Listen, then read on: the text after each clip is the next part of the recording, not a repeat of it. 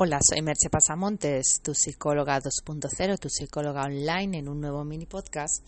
Y hoy te voy a hablar del concepto del memento mori. Recuerda que vas a morir. Puedes desconectar ya si te ha asustado, pero creo que te puede resultar interesante seguir escuchando. El memento mori es una expresión latina que se utilizaba para designar un elemento o representación artística que servía como recordatorio de la inexorabilidad de la muerte.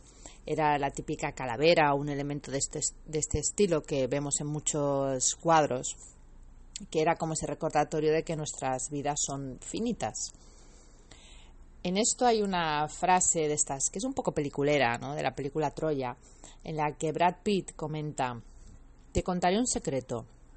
Algo que nos enseña en tu templo. Los dioses nos envidian. Nos envidian porque somos mortales, porque cada instante nuestro podría ser el último. Todo es más hermoso porque hay un final. Nunca serás más hermosa de lo que eres ahora. Nunca volveremos a estar aquí. Esto que puede parecer trágico es seguramente la sal de la vida, la chispa de la vida, el hecho de que cada momento que pasa es un momento que no va a volver, que cualquier momento podría ser el último, que cualquier momento podría no repetirse.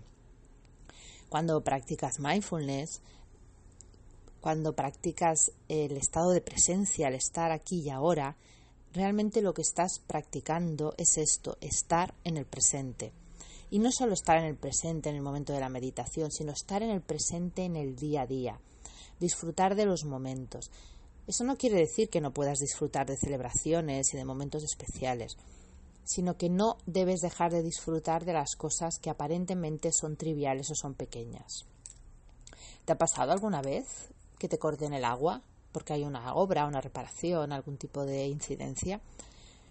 Cuánto rato, no digo ya cuántos días, sino cuánto rato necesitas para echar muchísimo de menos poder abrir el grifo y que salga agua. Porque suele ser menos de 10 minutos o, 20 en que empiezas a, a pensar, vamos a poner que estás un día sin agua y no te puedes duchar y te parece algo horroroso. Porque damos todas esas cosas por hecho. Yo no digo que tengas que estar todo el día agradeciendo, ahí tengo ducha, ahí tengo luz, ahí tengo pero sí que intentes disfrutar más de los muchos momentos que seguro que en tu día a día valen la pena. En fin, te dejo con esta mini reflexión y nos escuchamos en el próximo podcast. Bye bye.